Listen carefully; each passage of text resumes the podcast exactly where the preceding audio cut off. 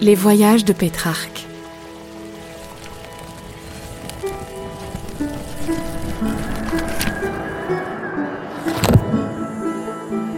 Pétrarque, écrivain et poète italien du XIVe siècle, est né sous le signe du voyage.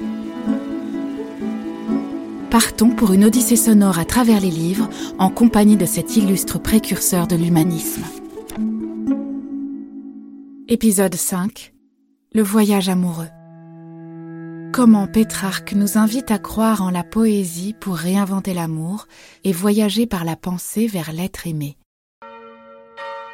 Église de Sainte-Claire d'Avignon, le 6 avril 1327. Pétrarque a 23 ans. Il rencontre Laure pour la première fois et avec elle l'amour. Cette rencontre le marque à jamais. Que béni soit le jour et le mois et l'année, la saison et le temps et l'heure et le moment, le beau pays et le lieu où je fus atteint par deux beaux yeux lesquels alors m'ont enchaîné. Et béni soit aussi le premier doux tourment que je sentis à être avec amour lié, et son arc et ses traits dont je fus transpercé, et la plaie qui pénètre au-dedans de mon cœur. Béni soit à jamais les mots que j'ai sans nombre répandus pour clamer le cher nom de madame, et mes soupirs et mes larmes et mon désir. Et bénis à jamais toutes les écritures, où je lui donne un grand renom et ma pensée, qui n'appartient qu'à elle, et où n'a part nul autre.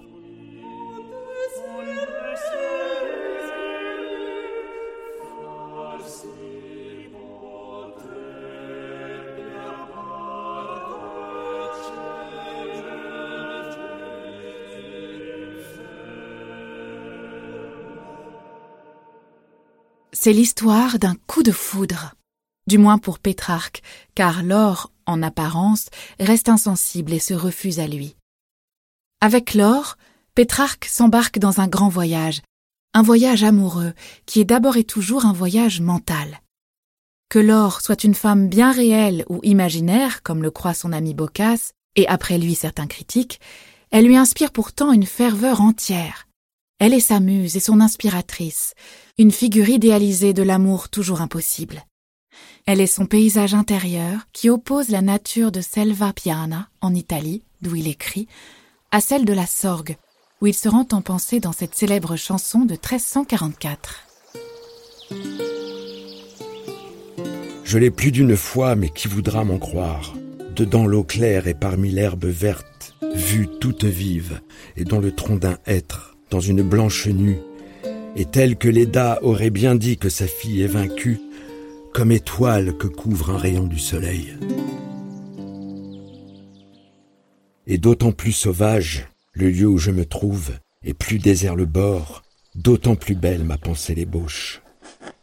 Puis quand le vrai balaie cette douce erreur, là même j'assieds, moi, glacé, pierre morte sur pierre vivante semblant d'hommes pensant, pleurant et écrivant. Là où d'autres montagnes ombres n'atteint, vers le plus haut et plus libre sommet, m'attire d'habitude un intense désir.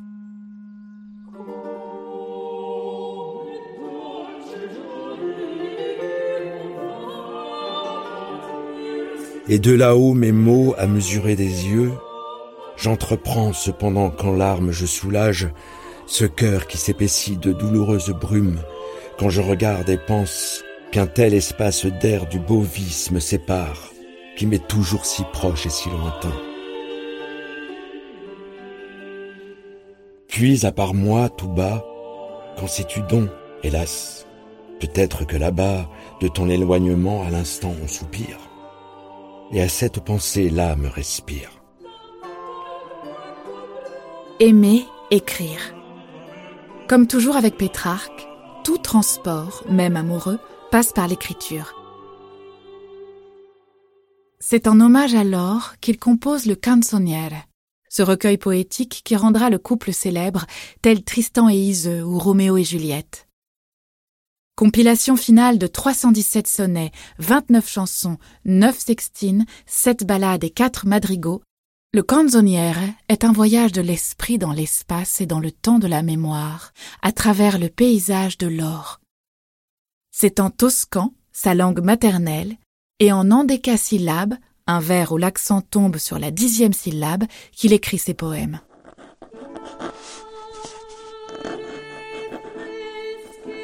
De Ronsard à Mallarmé, ils inspireront la postérité. Même si Pétrarque n'invente pas la forme du sonnet, vieille de cent ans quand il en hérite, il la parfait et la popularise. Datée du début des années 1340, voici l'une de ses plus célèbres chansons. Pétrarque se souvient de ce moment sur les bords de la Sorgue où se cristallise le présent douloureux d'un amour sans espoir.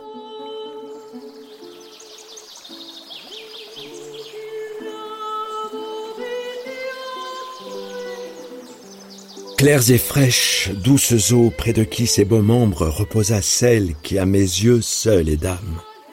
Gentil rameau dont il lui plut, en soupirant je m'en souviens, de faire à son beau flanc une colonne. Herbe et fleurs que sa robe gracieuse recouvrit et son sein angélique. Air sacré et serein où amour par ses yeux le cœur m'ouvrit. Donnez tous audience à mes dolentes paroles ultimes.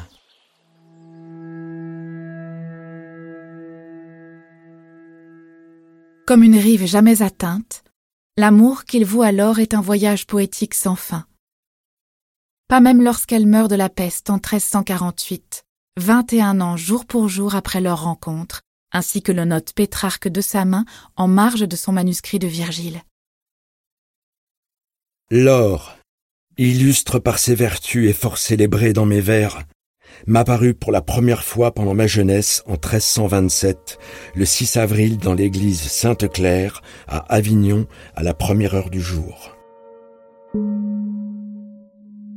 Et dans la même cité, dans le même mois, au même sixième jour et à la même première heure, en l'an 1348, cette éclatante beauté fut soustraite à la lumière, alors que j'étais à Vérone, ignorant hélas de mon malheur.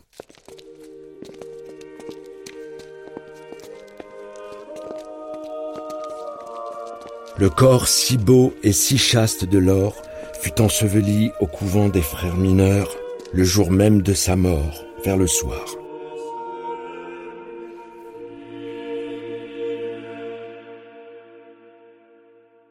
Même si le calendrier universel dément cette coïncidence des dates, Pétrarque veut y voir un signe du destin. L'or survit à la mort chez Pétrarque, qui refuse de l'ensevelir dans le souvenir. Les triomphes, ce grand poème allégorique qu'il commence à écrire onze ans après leur rencontre en est l'emblème. Il sera toujours recommencé et restera inachevé à la mort de Pétrarque en 1374. Dans les triomphes, même la mort ne peut ternir la beauté du souvenir de la femme aimée.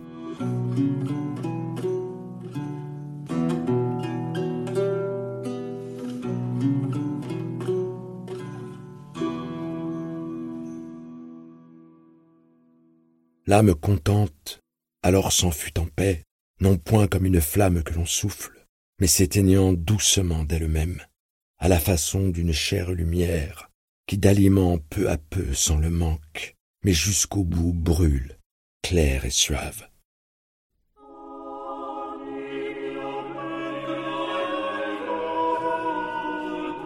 Pâle, non point, mais blanche plus que neige, quand le vent cesse au flanc d'une colline. Elle semblait comme lasse dormir. Presque un sommeil dans ses yeux adorables. L'esprit déjà s'étant séparé d'elle, c'était ce que les sots nomment mourir. Sur ses beaux traits, la mort paraissait belle.